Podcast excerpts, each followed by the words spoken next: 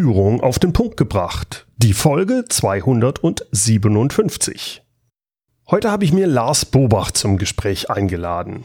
Wir unterhalten uns darüber, warum Selbstmanagement für Unternehmer so wichtig ist und was Erfolg als Unternehmer wirklich bedeutet. Bleiben Sie dran. Willkommen zum Podcast Führung auf den Punkt gebracht. Inspiration, Tipps und Impulse für Führungskräfte und Unternehmer.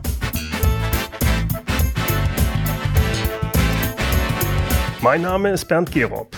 Ich bin Gründer der Online-Leadership-Plattform und des Leadership Intensive Mentoring-Programms für Unternehmer. Lars Bobach hatte ich vor wenigen Jahren schon mal im Podcast und zwar in der Folge 194. Damals haben wir uns über Produktivität in digitalen Zeiten unterhalten. Heute habe ich ihn eingeladen, um mit ihm über das Selbstmanagement von Unternehmern zu sprechen.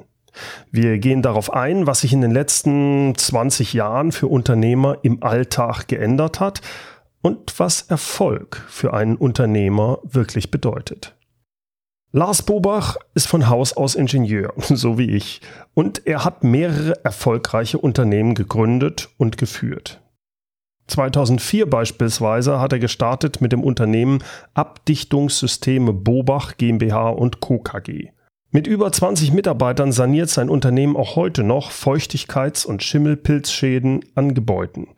Aber er hat auch weitere Unternehmen gegründet und hilft heute auch anderen Unternehmern dabei, erfolgreich zu sein. Lars hat auch einen hörenswerten Podcast. Er ist auf YouTube sehr aktiv und gerade ist sein neuestes Buch auf den Markt gekommen. Sieben Geheimnisse erfolgreicher Unternehmer. Den Link zu Podcast, YouTube und natürlich zum Buch, die gibt's in den Show Notes. Aber jetzt erstmal unser spannendes Gespräch rund um das Thema Selbstmanagement und Erfolg als Unternehmer. Viel Spaß. Lars, wenn man sich das so ein bisschen anschaut über die letzten 10 bis 20 Jahre, aus deiner Sicht, was hat sich denn signifikant geändert für den normalen KMU-Unternehmer im Alltag? Ja, im Selbstmanagement spricht man ja vom Triple Overload. Also wir sind in der dreifachen Überlastung angekommen. Und zwar geht das los mit einem Informationsoverload. Also wir haben viel zu viel Information, die wir verarbeiten müssen. Das schlägt sich derart nieder, dass wir im Schnitt, also als Wissensarbeiter und auch als Geschäftsführer, Unternehmer, zweieinhalb Stunden pro Tag mit Suchen beschäftigt sind. Ne, da gibt es eine Studie, 2018 hat Evernote das gemacht, zweieinhalb Stunden. Die zweite Überlastung ist die kognitive Überlastung. Also wir haben einfach viel zu viel Dinge, um die wir uns kognitiv kümmern müssen. Wir können gar nicht mehr richtig tief abtauchen in unsere Arbeit, weil wir immer wieder rausgerissen werden, weil so viel los ist in unserem Kopf.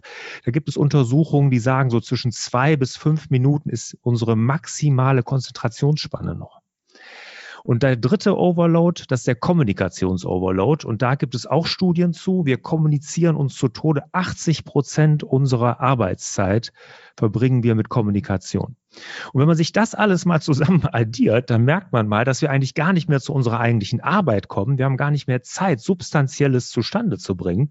Und wir drehen uns im Kreis und das ist dieses berühmte Hamsterrad, äh, Vollgas, ohne vorwärts zu kommen. Und da damit hat der kleine mittelständische Unternehmer zurzeit zu kämpfen. Ja, wobei ich da sagen muss, das ist eigentlich, das sehe ich bei allen Führungskräften, dass das ein Riesenproblem ist. Also E-Mails, diese Flut an E-Mails, obwohl man jetzt sagen müsste, Mensch, da müsste doch langsam wissen, wie, wie man damit umgeht. Trotzdem ist das für viele ein Riesen Herausforderung. Äh, da ist es dann die Fremdbestimmung auch durch die Meetings, wie du schon sagtest, diese, die viel zu viel Kommunikation in bestimmten Bereichen, dann noch diese, dieses Versuch, alles möglich schnell zu machen mit WhatsApp und so weiter, was ja vollkommen kontraproduktiv ist häufig. Und was mir besonders auffällt, und das ist wiederum, finde ich, etwas, was ganz, ganz kritisch ist für einen Unternehmer, was du mit Konzentration oder kognitive ähm, äh, Overload hattest, dass die Leute ja langsam sich antrainieren, gar nicht mehr mal eine Stunde sich hinzusetzen und über eine Strategie nachzudenken. weil sie es gewohnt sind, immer unterbrochen zu werden, weil sie gewohnt sind, und sie möchten es manchmal ja auch gerne. Ne? Also ich kenne das ja von mir auch. So, jetzt schreibe ich einen Blogartikel.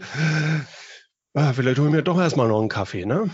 Mhm. Und vielleicht gucke ich doch noch mal, ob nicht eine neue WhatsApp reingekommen ist oder ein Kommentar auf Facebook. Und genau, genau so, ja. Also das ist eine Riesensache, äh, die sich, finde ich, verändert hat. Und gerade als Unternehmer ist es natürlich tödlich, wenn ich mich nur noch um Tagesgeschäft kümmere, weil irgendjemand muss sich ja überlegen, wo geht's denn hin? Welche Entscheidungen muss ich denn treffen? Dazu muss ich aber in Ruhe nachdenken können. Was sind so deine Tipps da, dem Unter die du dann dem Unternehmer gibst, wie er aus dieser Falle rauskommt? Oh, da gibt's, ja, kann ich natürlich jetzt aus dem Vollen schöpfen, weil das ist ja nun mein Thema. Ne? Ich möchte ja Unternehmern, ja, ich möchte Unternehmern zu mehr Freiheit verhelfen. Also äh, ganz wichtig ist das Selbstmanagement. Ne? Wir müssen lernen, uns selbst besser zu managen. Ne? Also wirklich eine Selbstführung nennt man das ja auch. Das so ein schönes deutsches Wort, aber es passt genau. Wir müssen lernen, uns selbst zu führen, wie wir selbst arbeiten. Das ist ein großer Baustein zur unternehmerischen Freiheit und auch raus aus dem Hamsterrad. Dann sehe ich einen großen Baustein in der Lebensplanung, dass man einfach weiß, was ist wirklich wichtig im Leben. Ich kriege das sehr häufig mit, dass man sich da total vergaloppiert, auch aus eigener Erfahrung. Ich habe das auch vor zehn Jahren gemacht. Ich hatte meine wichtigen Dinge komplett aus dem Auge verloren, weil ich nur noch im Hamsterrad gefangen war. Das ist auch nochmal, glaube ich, ganz wichtig. Dann finde ich, äh, eine Strategie zu haben für einen Unternehmer. Ähm, ist auch ein, ein großer Baustein für unternehmerische Freiheit. Da macht man uns viel zu wenig Gedanken. Du hast es angesprochen, dass wir gar keine Zeit mehr haben, uns strategische Gedanken zu machen. Dabei ist das so wichtig. Es wird heute so viel über Prozesse gesprochen und Prozessoptimierung. Ich finde das unwesentlich in, in, im ersten Schritt. Ne? Das mag ja hinterher alles okay sein, ne? aber wenn ich erstmal keine Strategie habe, äh, mein Warum, meine Prinzipien hinterfragt habe, mein Kunden klar habe und daraus eine Strategie entwickelt habe, hilft mir kein Prozess der Welt, um aus dem Hamsterrad rauszukommen. Also deshalb das als allererstes und dann der vierte große Baustein und ich musste leider vier und nicht drei nennen, ist für mich die Mitarbeiterführung.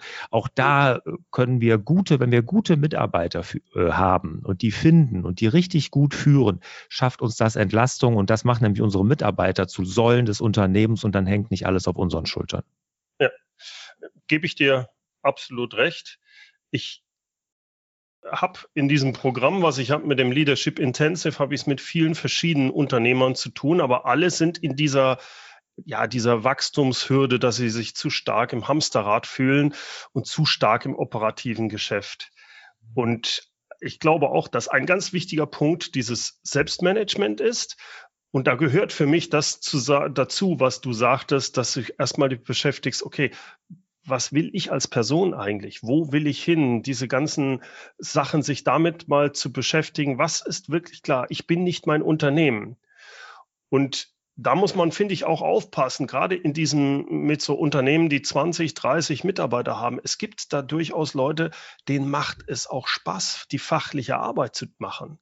Und das kann ich denen auch nicht wegnehmen, weil viele dann sagen, ja, du musst ja nur noch Unternehmeraufgaben machen als Unternehmen, als Unternehmer ja, wenn ich stark wachsen will oder wenn ich nicht jemanden habe, der das macht, müsste das so sein. Nur das passt manchmal dann auch nicht zur, zur Person. Die Person sagt, ey, ich will aber, ich will ein Unternehmen haben, ich möchte die Freiheit haben, aber ich möchte auch ein oder zwei Tage am Tag, äh, ein oder zwei Tage in der Woche, möchte ich fachlich noch irgendwie tätig sein. Mir macht Vertrieb Spaß, mir macht äh, Programmieren vielleicht nicht, aber äh, so den Überblick hier in der F&E mitzusprechen. Und da sich ganz klar zu machen, okay, wenn du das willst, wer übernimmt dann die Unternehmeraufgaben? Das ist entscheidend. Aber sich erstmal für sich selbst klar zu machen, was will ich eigentlich? Will ich das Riesenunternehmen aufbauen oder sage ich, nee, mir reicht das zehn Mann, weil ich möchte auch noch ein bisschen im Fachlichen bleiben. Da dann mit der Zeit etwas zu finden, wie man das ausbalanciert bringt. Und dann kommt es sehr stark, finde ich, dann äh, darauf an, wie machst du es denn mit deinen Mitarbeitern? Wenn du selbst dich nicht selbst ähm, managen kannst, die meisten können dann auch ihre Mitarbeiter nicht richtig führen. Fängt mit E-Mails an. Ne? Wenn ja. ich davon ausgehe, dass ich meine E-Mails rausschicke, rausschicke an meinen Mitarbeiter und der Mitarbeiter hat nach fünf Minuten nicht geantwortet. Ich rufe dann an, ey, sag mal, warum? Ich habe dir doch die E-Mail geschickt. Dann brauche ich mich nicht zu wundern, dass mein ganzes Unternehmen ja ähnlich unstrukturiert ist, ähnlich sich nicht selbst managen kann, wie, äh, wie ich das bei mir ist. Deswegen ist genau diese Sache, die du sagst, das Warum, die Ziele und das Selbstmanagement, wie gehe ich mit meiner Zeit gut um, das Entscheidende, glaube ich. Das Unternehmen ist eine, ein Spiegelbild deiner Persönlichkeit, ne, des, des, Unternehmers. Wenn du chaotisch bist, ist das chaotisch. Wenn du unstrukturiert bist, ist das unstrukturiert. So ist das nun mal. Ne? Das ist, ist eindeutig.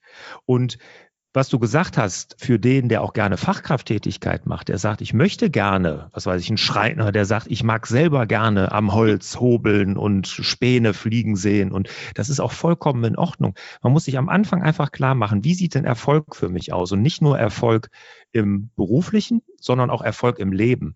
Und das ist, wenn, wenn du das klar hast, ne, dann willst du vielleicht gar nicht, und es ist auch gar nicht notwendig, Millionen oder mit 100 Mitarbeitern ein Unternehmen aufzubauen, dann bist du vielleicht mit 5, 10, 20 Mitarbeitern völlig äh, zufrieden und das ist dann Erfolg. Und deshalb, das ist so individuell, dass da muss man natürlich ansetzen. Nämlich nicht das, was wir in den ganzen Managementbüchern, Unternehmerbüchern lesen, ist immer richtig, ne, dass man nur am statt im Unternehmen hm. arbeitet. Da gebe ich dir recht. Die andere Sache, die ich auch häufig beobachte, ist, es ist einfach zu sagen, ja, lieber Unternehmer, du musst einfach mehr delegieren. Das ist aber nicht einfach. Es hat verschiedene Facetten. Äh, delegieren, gerade wenn es etwas ist, was ich auch noch gerne gemacht habe, da muss ich ja über meinen Schatten springen. Das andere ist auch noch, wenn ich der Experte bin, kann ich das ja richtig gut, was ich jetzt delegiere.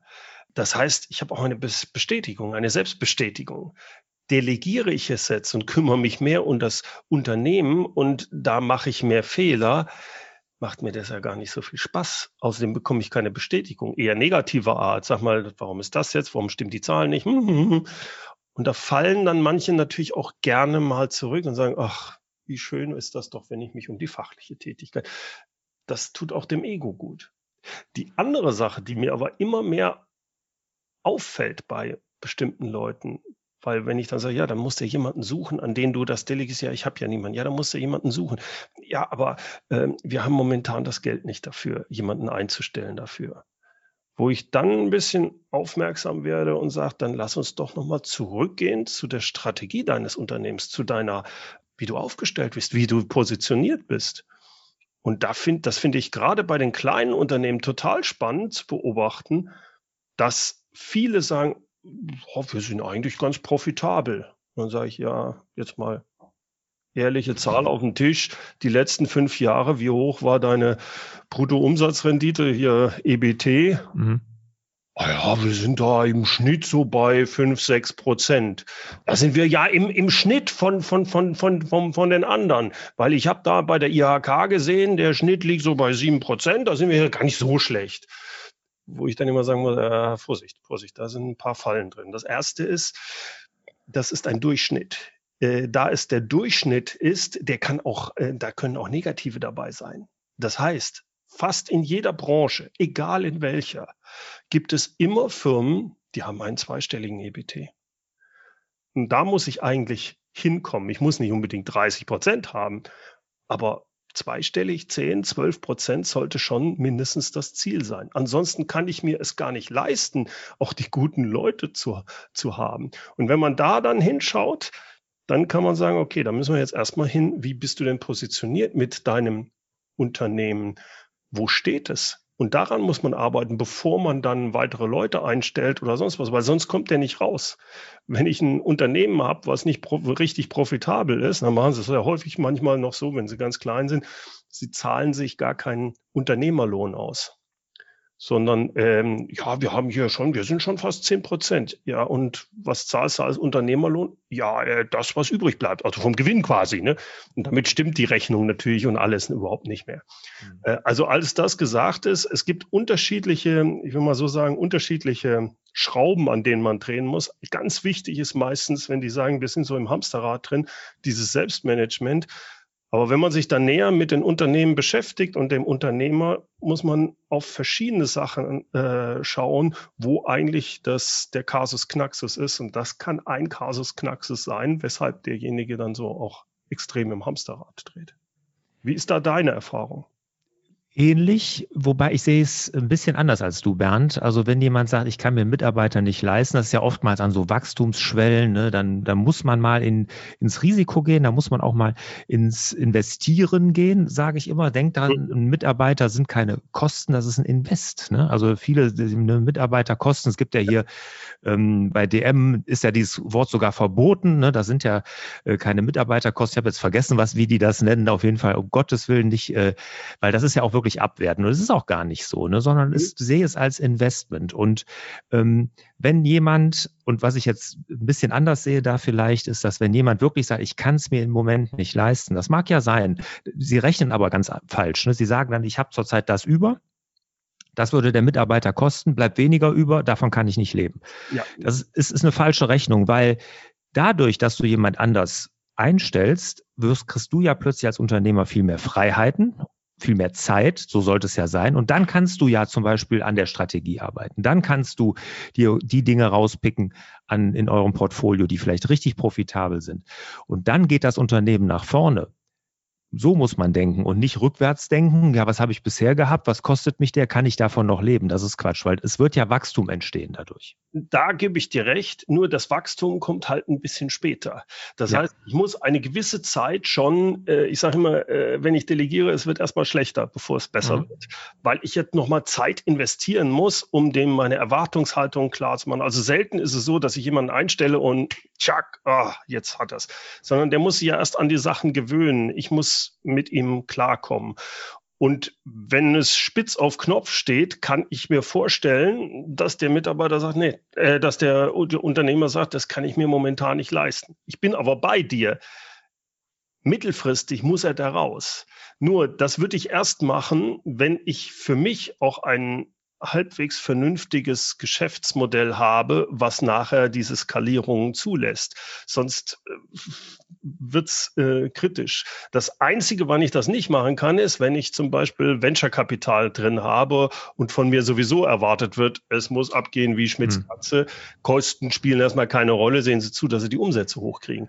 Das ist aber bei dem normalen KMU-Unternehmer ja nicht der Fall, sondern im schlimmsten Fall bezahlt er das aus seiner äh, eigenen Kasse, äh, aus seinen Rücklagen oder sowas. Und da kann ich schon vorstellen, dass jemand sagt, na ja, ein Risiko eingehen, ja, begrenzt, aber jetzt nicht äh, Chaka wie beim Venture-Kapital gehen. Hm. Ja, klar, klar.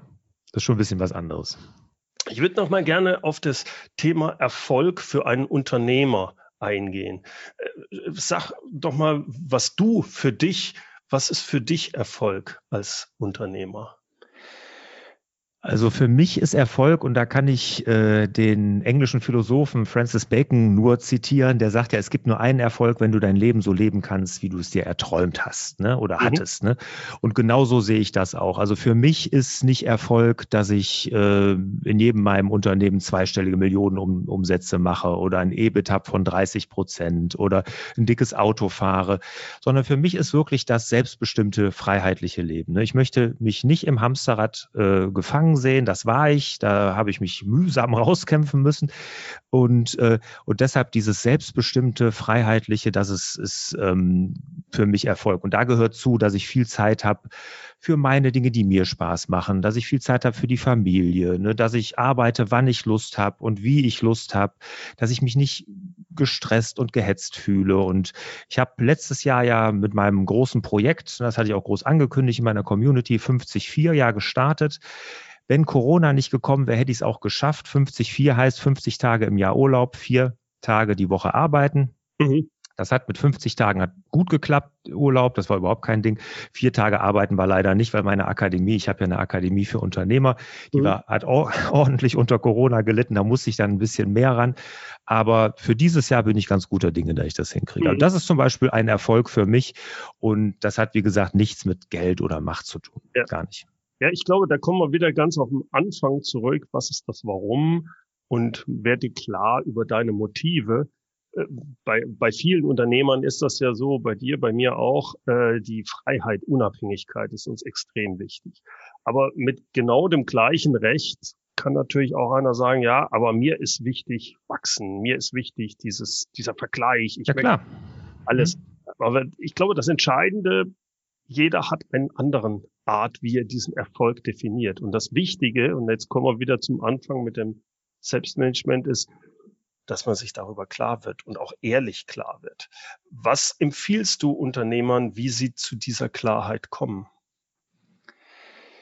Das ist eine sehr, sehr gute Frage, Bernd. Ähm, wir laufen oftmals Zielen anderer hinterher. Die Ziele, die wir glauben, dass wir sie erreichen müssen, weil andere uns das irgendwie vormachen. Weil andere uns das Gefühl geben, dass wir dahin müssen, wo wir vielleicht gar nicht hinwollen. Und äh, seinen eigenen Erfolg, seine eigenen Ziele zu definieren, hat viel damit zu tun, in sich reinzuhorchen, äh, klar zu werden, wofür man auf der Erde ist, was einem wichtig ist. Und ich habe ja so eine Art Lebensplanung entwickelt. Navi fürs Leben heißt das. Und da gibt es Lebenskonten. Jeder Bereich deines Lebens ist ein Konto wir zwei haben, oder jeder hier, der hier zuhört auch, jede Zuhörerin, Zuhörer hat das Konto Gesundheit, wir haben das Konto Finanzen, wir haben das Konto Beruf, wir haben vielleicht das Konto Ehepartner, Kinder, x-beliebige. Ich sage mal, bis zu zwölf kann man haben. Ich persönlich habe zehn. So, und da überlegt man sich, welche Konten sind davon denn wichtig? Und dann gibt man denen eine Priorität von A, also von 1 bis X. Und das Interessante ist, in all meinen Workshops und gerade in dem Navi fürs Leben Workshop, da sind hunderte von Unternehmern schon durchgegangen, die hat keiner unter den ersten fünf seinen Beruf. Keiner. Habe ich noch nie erlebt, dass unter den ersten fünf von der Priorität der Beruf ist. An eins ist oftmals die eigene Persönlichkeit, die, die Ruhe, die Gesundheit, solche Dinge sind auf eins oder die Familie, die Kinder, die Frau, der, der, Ehepartner, der Ehemann, was auch immer, die sind alle unter den ersten. Und wenn man sich unter den ersten fünf, wenn man dann sagt, pass auf, und jetzt guck mal, wie viel Zeit du investierst in das Thema, was ja eigentlich gar nicht so wichtig ist, ne? Beruf, wenn du das nämlich so sortierst, oder Finanzen, ist auch immer ganz unten, aber da investieren wir eine Wahnsinnszeit. Und sich das mal klar zu machen, mhm. ne, und ich sage immer, das ist so der Flug auf 30.000 Höhe. Ich gucke einmal von oben auf mein Leben runter, das wünschen wir uns alle. Ich habe mir das gewünscht und so bin ich ja auf die Idee mit den Lebenskonten gekommen. Ähm, das, das hilft wirklich, sich einfach mal klar zu machen, was ist denn Erfolg für mich? Wie will ich denn hier irgendwann mal mit 80, 90 auf mein Leben zurückblicken und sagen, es war erfolgreich? Ja. Also da finde ich auch diese Übungen, die mache ich auch beim Leadership Intensive mit meinen Mentees, dass man einfach mal in einer schönen Stunde, ich würde es mit einem Glas Weinchen machen, sich hinsetzt und die Grabrede schreibt, die der beste Freund an seinem Grab irgendwann mit 90 oder 100 oder sonst was erzählen soll. Und am besten ist es auch, die dann aufzuschreiben und dann, wenn niemand im Raum ist, sich hinzustellen und diese Grabrede auch wirklich zu halten. Und wenn man selbst dann nicht äh, Pipi in den Augen hat, dann ist die Grabrede noch nicht gut genug. Und so, glaube ich, ist das eine Möglichkeit, wenn man so zu, zurück, also quasi in die Zukunft springt und zurückblickt, zu sehen, worauf kommt es mir eigentlich wirklich an? Was ist wirklich wichtig? Was sollen die Leute über mich sagen und damit, was habe ich erreicht im, im Leben? Was ist ja der Erfolg für mich? So ist ja eine Möglichkeit da. Die, die andere Sache, die ich auch richtig cool finde, ist jetzt mehr so in dem jetzigen angesiedelt. Das habe ich von Chris Ducker, der nennt das die List of Freedom. Gerade für die Leute, die die ganze Zeit in dieser Überforderung oder gefühlten Hamsterrad hängen, dass man einfach mal sich aufschreibt, eine Liste, eine Seite macht, Liste mit drei äh, Sparten. In der einen schreibe ich die Aufgaben hin, die ich zurzeit mache, die ich aber hasse, wo ich keinen Spaß dran habe, die muss ich halt machen. In der Mitte habe ich die Aufgaben, die ich zwar mache, aber wenn ich mir ehrlich bin, als Unternehmer nicht mehr machen sollte. Und die dritte ist Aufgaben, die, die ich mache, aber die andere im Unternehmen eigentlich besser können als ich. Und das gibt einem auch so einen gewissen Eindruck, wo man steht, wo man sagt, ja, also eigentlich, das muss ich doch ändern. Warum hm. mache ich das, wenn ich da keinen Spaß dran habe? Das macht doch keinen Sinn. Also äh, was ich da, ich glaube, was da ist, es gibt eine Vielzahl von unterschiedlichen Herangehensweisen, Methoden, wie man sich dahin kommt. Aber ich glaube, du wie auch ich sind da überzeugt von, äh, es ist günstig, wenn man da jemanden hat, der einen, ja, einen Counterpart, der einen da so ein bisschen durchhilft. Ob das jetzt ein Coach, ein, Menti ein Mentor ist oder ob es ein guter Freund ist, der einfach mal die Finger in die Wunde legt und die richtigen Fragen stellt, oder? Ja, Tools gibt's äh, viele und da muss man halt das für sich rausfinden, was, was da am besten ist. Dieses List of Freedom, das kann ich noch gar nicht. Ich kenne noch das Mental Inventory von Ryder Carroll, der ja hier das Bullet Journal erfunden hat. Das ist eine ähnliche Liste wie jetzt seine List of Freedom, ein bisschen anders gelagert. Ne? Aber wie gesagt, Tools gibt's da jede Menge und mit der Grabrede, ich habe mich nicht getraut, es zu sagen, weil ich dachte, ich will die Leute hier nicht schocken, dass sie denken, wo der Boba, was ist das eigentlich für einer? Aber jetzt hast du es ja, ja gesagt. Ich bin ich übernommen, genau.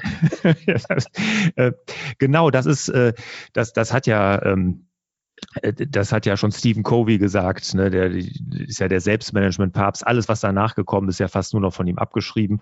Und der hat ja schon gesagt, wenn Sie eine Sache machen für Ihr Selbstmanagement, schreiben Sie Ihre eigene Grabrede. Und äh, das machen wir auch in meinem äh, Navi fürs Leben-Kurs natürlich klar, um sich da einfach mal Gedanken zu machen. Und das rückt alle Prioritäten zurecht. Ne? Dann wird dir erstmal klar, und mir war es, als ich das das erste Mal gemacht hatte, ähm, dass ich komplett in die falsche Richtung unterwegs war. Ich habe, mhm. da ist mir sowas von, äh, wie sagt man, wie Schuppen aus den Haaren gefallen, dass ich da ja äh, den ein oder anderen Umweg genommen hatte. Ich glaube, das ist auch eine Sache, das fällt mir so ein bisschen immer mehr auf. Es gibt in bestimmten Phasen im Leben, wo du andere, einen anderen Fokus hast.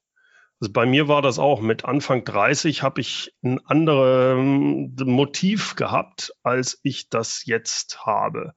Also die Phasen im Leben, das verändert sich auch. Und ich glaube, das sollte einem bewusst sein. Und das, was für den einen mit jetzt bei mir mit, mit, mit 57 richtig ist, äh, das ist nicht richtig für jemanden, der jetzt 30 ist. Der hat andere, auch wirklich ein anderes Motiv noch.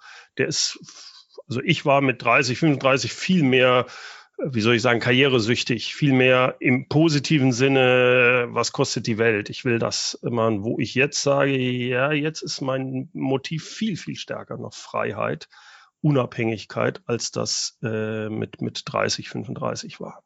Wie siehst du das? Genauso, ich habe mache diese Lebensplanung seit über zehn Jahren und es gibt ja immer ein Lebensziel, was ich mir da gesetzt habe. Da tun sich viele schwer. Ich habe mich da gar nicht mit schwer getan, aber ich habe es auch schon dreimal geändert in den zehn Jahren, weil ähm, sich dann andere Dinge ergeben haben und genau wie du sagst, ne, die Lebensphasen, da, das muss man auch zulassen, dass sich mal da die Dinge ändern. Und viele, man merkt das gerade bei jüngeren Leuten, du bist ja auch mit Kindern gesegnet, Bernd, ähm, die wirklich, gerade wenn sie jung sind, denken, alles, was sie sich jetzt als Ziele setzen oder was sie beruflich für Wege einschreiten, dass das für ewig irgendwie festgeschrieben ist. Das ist es gar nicht. Ne? Ich sage immer, das Wichtige ist, sich auf den Weg zu machen. Ne? Dem, dem Gehenden schiebt sich der Weg unter die Füße. Und wenn du einmal angefangen hast, und dann kann sich auch immer alles ändern, wie du sagst, ne? dass man dann plötzlich andere Prioritäten setzt, dass andere Dinge plötzlich wichtig werden. Und das finde ich auch vollkommen in Ordnung. Mhm. Ich habe ja dein Buch jetzt am Wochenende gelesen, äh, die sieben Geheimnisse erfolgreicher Unternehmer. Und da beschreibst du ja auch viel von dem, was wir jetzt schon besprochen haben. Ich würde gerne aber noch zwei Sachen rausnehmen, die ich besonders schön fand, weil ich mich auf gewisser Weise auch ertappt gefühlt habe. Da geht es hauptsächlich um das auch Selbstmanagement als Unternehmer.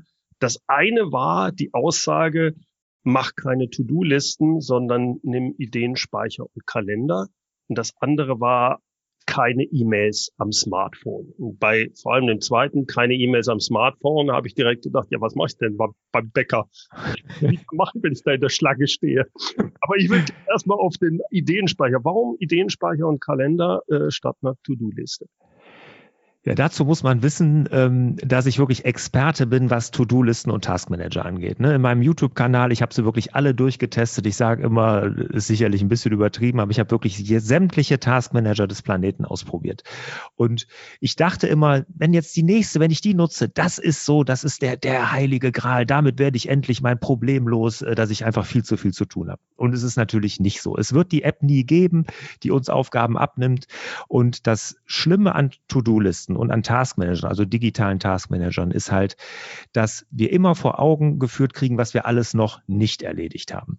Und es gibt Studien dazu, 41 Prozent der Aufgaben, die auf To-Do-Listen und in Taskmanagern erfasst werden, die werden nur erledigt. Das bedeutet fast 60 Prozent, 59 Prozent werden nicht erledigt. Das Kann man sagen, ja. Da war ich sehr beruhigt. Ja, ja, das sind viele, wenn die das hören und sagen, ach, dann bin ich ja nicht der Einzige. Klar, kann ja kein Mensch ne, äh, alles erledigen. Aber das, das Schlimme daran ist, dass diese Bugwelle an unerledigten Aufgaben jeden Tag anwächst. Jeden Tag wird sie größer. Es wird immer und immer mehr. Und es gibt, das hat sogar einen Namen, der Zeigarnik-Effekt heißt das. Das ist eine russische Wissenschaftlerin, die an der TU Berlin ähm, lehrt und forscht, äh, nach der ist das benannt, dass wir uns an unerledigte Dinge viel besser erinnern können ne? und dass die für Stress ein ständiges schlechtes Gewissen sorgen bis hin zu Depressionen führen kann. Mhm. Und da sind To-Do-Listen natürlich prädestiniert. Die führen einem ja immer vor, dass man noch wahnsinnig viel zu tun hat. Den kann man es ja gar nicht gerecht machen. Mhm.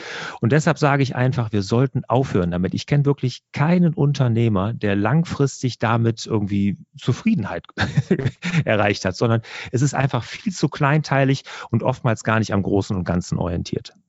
So, jetzt sagen aber dann die Leute, ja, es muss aber doch gemacht werden. Wie, wie gehe ich denn vor?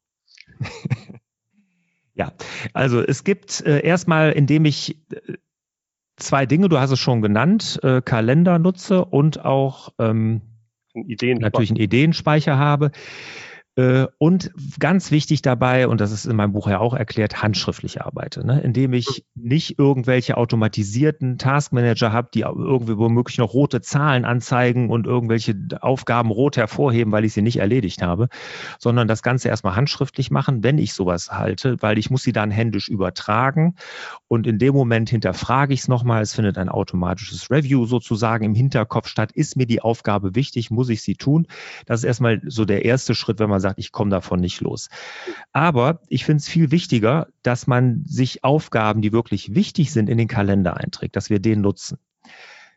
Ich sage immer, wenn eine App, das die wichtigste App, oder ich werde ja andauernd gefragt, weil ich aus dieser digitalen Ecke mal gekommen bin, Lars, welche App ist denn so die beste Selbstmanagement-App? Dann sage ich ja dein Kalender. Was anderes brauchst du gar nicht, weil da verwaltest du die wichtigste Ressource, nämlich deine Zeit.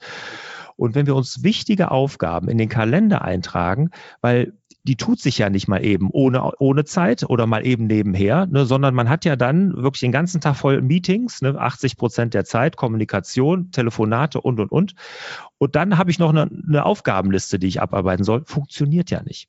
Mhm. Und wenn ich jetzt wirklich eine große Aufgabe habe, die wichtig ist, dann reserviere ich mir dafür Zeit im Kalender. Da mache ich einen Termin mit mir selber, Time-Blocking und sage, da mache ich dieses Angebot, da arbeite ich an diesem Konzept, da mache ich diese Präsentation fertig. Und nicht die noch auf eine To-Do-Liste schreiben, die sowieso, wie gesagt, 60 Prozent werden nie erledigt und dann parallel meinen Kalender noch voll haben. Das funktioniert nicht. Das fördert, das ist totale Überforderung. Also ich fand es total interessant, als ich das gelesen habe, weil ich darüber, ich bezeichne meine Sache zwar als To-Do-Liste, aber eigentlich führe ich sie genauso, wie du sagst. Es ist ein Ideenspeicher. Ich schreibe die Sachen rein und dann sage ich so, jetzt muss man doch mal durchgehen, was ist jetzt wichtig und pack die Sachen mir dann aber meistens auch in den Kalender oder sag, hm. die eine Sache, die muss heute gemacht werden, Schluss. Und ja. das ist ja das Prinzip dahinter. Die zweite ja. Sache, wie schon gesagt, da habe ich mich allerdings ertappt gefühlt, äh, schuldig im Namen der Anklage keine E-Mails am Smartphone. Zum Ideenspeicher würde ich gerne noch ganz kurz was ja, sagen. Hatte ja. ich gerade. Äh, alleine, dass man es umbenennt, ne? Ne? Ja. dass man einfach sagt, das ist ein Ideenspeicher und keine To-Do-Liste, hilft ja schon, weil man, wir haben alle so viele Ideen, wir werden andauernd inspiriert und gerade uns Unternehmern fehlt es ja nicht an, an Ideen oder, oder irgendwelche Möglichkeiten. Ne? Wir haben ja Möglichkeiten ohne Ende. Ja. Und wenn ich die alle irgendwie in einer Aufgabenliste festhalte, dann ist es ja eine Aufgabe. Aber ich habe gesagt, nennt sie einfach Ideenspeicher, schreibt sie rein, lasst sie da garen und ich bei mir ist es so, 90 Prozent der Sachen, die ich da reinschreibe, die erledige ich nie. Aber ich habe sie aus dem Kopf. Ich weiß, sie sind irgendwo sicher aufgeschrieben. Und wenn ich dann sie habe da garen lassen, reifen lassen, ziehen lassen, sage ich immer. Da gucke ich wieder rein und stelle fest, ja, so toll war die Idee dann vielleicht doch nicht und dann kommt sie weg. Ja. So, Entschuldige, ich hatte dich aber mit den E-Mails unterbrochen. Nee, nee, war, war ein sehr guter, äh, sehr guter ähm, Zusatz, hast du vollkommen recht. Ja, äh, erzähl mal ein bisschen was dazu, warum man keine E-Mails am Smartphone machen soll. Oder warum, du, du gehst ja sogar hin und sagst, also bitte schmeißt die Smartphone-App, also die App für E-Mails auf dem Smartphone runter. Ja, ja. Ja, weil ähm, E-Mails halt wirklich nie eigene, also E-Mails sind grundsätzlich Aufgaben, die andere für uns haben. Ne, das muss einem erstmal klar sein. Ne? Und wenn wir in den Tag schon mit E-Mails, die andere für uns, also mit E-Mails starten, also Aufgaben, die andere für uns haben, haben wir von Anfang an ein fremdbestimmtes Gefühl. Also wir sind, werden fremd gesteuert, ne, weil wir Dinge tun, die andere für uns haben. Und E-Mails auf dem Smartphone ist ja nicht abarbeiten, sondern E-Mails auf dem Smartphone ist ja nur checken. Ne? E-Mail checken, sagt man ja auch so schön. Ne? Und diese E-Mail-Checkerei, die ist natürlich echt eine Seuche, weil die bleibt ja in deinem Hinterkopf hängen. Ne? Alles, was du da geguckt hast, gecheckt hast, das ist in deinem Hinterkopf. Und man nennt das ja lose Enden. Und diese losen Enden, die habe ich dann die ganze Zeit im Hinterkopf, bis ich dann irgendwo die E-Mail mal bearbeite. Und deshalb sage ich einfach, nehmt euch drei, vier feste E-Mail-Zeiten. Das ist nichts Neues, das habe ich auch nicht erfunden. Aber äh, es ist so wahr wie nur was, drei bis vier feste E-Mail-Zeiten am Tag, da wirklich die E-Mail bearbeiten, am Rechner, am Tablet, wo auch immer und diese Checkerei zwischendurch einfach sein lassen, weil wenn es was Wichtiges ist, wenn es was super Dringendes ist, was sofort erledigt werden muss, dann greift jeder zum Hörer. Mhm. Und dieses blöde Beispiel, was ich da immer gebe mit der Feuerwehr, wenn dein Haus brennt, dann schreibst du da auch keine E-Mail, dann rufst du an. Und genauso tun das die Leute, wenn irgendwas brennt, was dich interessiert. Und deshalb drei bis vier Zeiten reichen vollkommen. E-Mail-App vom Smartphone löschen, Freiheit genießen und die E-Mails dann drei, an drei bis vier festen Terminen dann einfach am Tag abarbeiten. Also ich habe mir jetzt vorgenommen, keine E-Mails mehr zu lesen, dass ich es wirklich runterschmeiße. Soweit bin ich noch nicht. Vielleicht komme ich da noch hin. Aber ich habe mir vorgenommen, wenn ich beim Bäcker bin, immer die AirPods drin zu haben, dann, dann höre ich lieber einen Podcast in der Zeit. Ich glaube, ja. da bin ich ganz gut auf dem Weg dann dahin. Sehr schön. Ist ja schön, wenn ich dich da inspirieren konnte. Das freut mich. Also das mit den dreimal am Tag, das mache ich am Rechner, ja. Aber halt, äh, da bin ich noch nicht ganz, wo, wo du bist. Da, das ist sehr spannend. Äh, Lars, abschließend, was ist dein einer Tipp für die KMU-Unternehmer, wie sie aus dem Hamsterrad rauskommen sollen? Was ist so der erste Schritt, den man machen sollte, um da besser zu werden? Also wenn ich äh, mich mit Unternehmern zusammensetze, das Erste, was ich mir angucke, ist der Kalender. Ne? Lass uns mal zusammen in den Kalender gucken und wenn der schon eine gewisse Struktur bekommt, in dem Moment ist dieses Hamsterradgefühl äh, etwas entfernter. Ne? Also dann fühlt wir uns nicht ganz so fremdbestimmt. Und deshalb sage ich immer, bitte startet jeden Tag mit einer Fokuszeit. Blockiert euch jeden Tag ein bis zwei Stunden ich bin mittlerweile bei zwei Stunden. Ich habe auch nicht mit zwei Stunden angefangen. Jeden Tag, bevor ihr ins Tagesgeschäft startet, für eure wichtigen Aufgaben. Da arbeitet ihr am Unternehmen. Da schreibt ihr Konzepte. Da macht ihr die Dinge, wo ihr beim Tagesgeschäft nicht zukommt. Da wird nicht telefoniert. Da wird keine E-Mails geguckt. Vor allen Dingen davor nicht. Ne, sondern mit einer Fokuszeit in den Tag starten, das hilft ungemein. Und jedem Unternehmer, der das umsetzt, der, der macht ja schon ein, mit einer Kleinigkeit Riesenfortschritte. Also das kann ich nur unterstreichen. Das ist auch eine Sache, die ich immer und immer, ich sage nicht Fokuszeit, sondern ich nenne es, nenne es White Space. Kümmere dich um etwas, was wichtig ist, aber was nicht dringend ist. Dann ist es meistens eine Führungsaufgabe oder Unternehmeraufgabe. Aber es ist eigentlich genau das Gleiche, ja. Mhm. Ja. Bitte nicht verwechseln mit der Fokus. Jetzt hat nämlich Fokus, jetzt hat noch Microsoft in Outlook irgendwie so eine Fokus-Funktion äh, äh eingebaut. Da kann man sich jeden Tag eine Fokuszeit nämlich reinplanen lassen von, von der KI und die legt die dann irgendwie zwischen Termine und sowas. Das finde ich eine Katastrophe. Das ist so eine Art, so, so eine Art Pufferzeit, die man sich damit blockieren kann. Aber bitte die Fokuszeit, ne, auch wenn Microsoft die so nennt, unmöglich, muss ich sagen. Fokuszeit ist die am Anfang des Tages wirklich startet mit den Dingen, die euch wichtig sind und nicht mit dem Telefon, nicht mit E-Mails und erst danach geht's dann wirklich ins Tagesgeschäft. Wunderbar. Das ist ein schöner Abschluss. Ich bedanke mich recht herzlich, Lars, dass du dir die Zeit genommen hast. Mir hat es viel Spaß gemacht, mich mit dir zu unterhalten. Und alle, die etwas mehr von dir wollen, ich weiß, dein Buch äh, kommt demnächst raus. Also ich habe ja so eine Vorversion bekommen, die sieben Geheimnisse erfolgreicher Unternehmer. Du hast auch einen schönen YouTube-Kanal, einen Podcast sowieso. Wo soll ich die Leute hinweisen, wo sie mehr von dir kriegen? Einfach auf meine Webseite larsbobach.de, da läuft alles zusammen. Und wenn das hier ausgestrahlt ist, dann wird das Buch auch kaufbar sein, ja. Aber dann kann ich es auch schön verlinken in den Show Notes. Alles klar. Vielen, vielen Dank, Lars. Bis demnächst. Vielen Dank, Bernd. Hat wahnsinnig Spaß gemacht. Danke dir. Soweit mein Gespräch mit Lars Bobach. Die Links zu seiner Webseite, zu seinem Buch, seinem Podcast und auch zu seinem YouTube-Kanal, die finden Sie wie immer in den Shownotes. Und die Shownotes, die gibt's unter www.mehr-führen.de Schrägstrich Podcast 257. Führen mit UE. Zum Schluss darf natürlich auch unser inspirierendes Zitat nicht fehlen. Es kommt heute von Henry David Thoreau. Der Reichtum eines Menschen, der bemisst sich an der Zahl der Dinge, um die er sich nicht kümmern muss.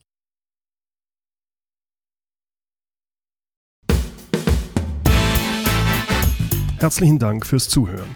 Mein Name ist Bernd Gerob und ich freue mich, wenn Sie demnächst wieder reinhören, wenn es heißt Führung auf den Punkt gebracht. Inspiration, Tipps und Impulse für Führungskräfte, Manager und Unternehmer.